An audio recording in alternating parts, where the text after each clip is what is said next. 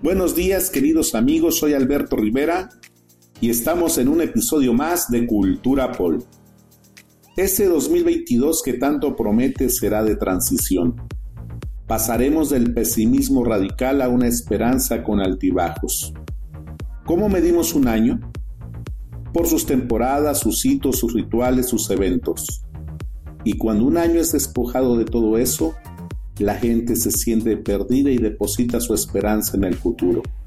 Esto de acuerdo con psicólogos y científicos sociales. Cada año ofrece un nuevo ciclo de esperanza. En el ciclo interminable de una generación tras otra, siempre la esperanza que rodea la ansiedad de un nuevo año estará prevaleciendo sobre los recuerdos vanos del año que termina. Por eso es normal decir o escuchar frases como Solo espero que llegue el año nuevo para avanzar con paso firme. Pero sabemos que son solo expresiones de deseo porque lo único que avanza inexorablemente es el tiempo, que a su propio paso nos trae sin cesar un nuevo calendario.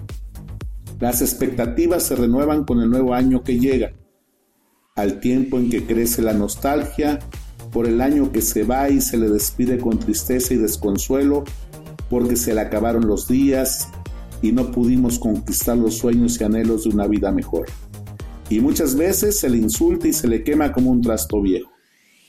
Pero lo importante es mantener viva la esperanza de una nueva ilusión que se conjuga con la magia y el encanto exactamente a la medianoche del 31 de diciembre, que permite desear en un instante todo lo que se ha ansiado durante el año, incluso durante toda una vida porque empezar un nuevo año es replantearse una vida nueva y como dice la canción, más alegres los días serán con salud y prosperidad, que para lograrlo se requiere estar plenamente convencido y rodeado de positivismo.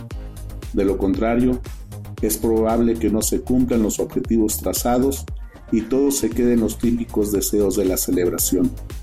Con los primeros días del nuevo año vuelve la tranquilidad, la mesura y la prudencia para comenzar a sembrar nuevamente el camino ya despejado de falsas expectativas y de cargadas fantasías, para cosechar mejor el tiempo, para recuperar el equilibrio que se perdió durante el mes anterior, para tomar un respiro mientras nos preparamos para montarnos en un nuevo tren de gastos y utilizar los recursos de manera más productiva. Sin embargo, son muchos los que aprovechan estos días para tomar un nuevo impulso. Aún así, esos momentos de efímero optimismo, de derroche y de alegría sirven para que las cosas buenas que se anhelan llenen el espíritu y logren vaciarlo de las malas que lo agobian. Brindemos por lo que ayer dolió y hoy superamos, por los que supieron dejar una huella nuestras vidas y no una cicatriz, por los viejos tiempos y sus grandes momentos, por lo que se fue por lo que está y por lo que vendrá, por los que partieron pero están en nuestro corazón, por las bendiciones recibidas y las lecciones aprendidas. Que ese 2022 sea un año para avivar la esperanza, porque la esperanza no es lo último que se pierde, es lo único que no se puede perder. Soy Alberto Rivera y nos vemos en el próximo episodio.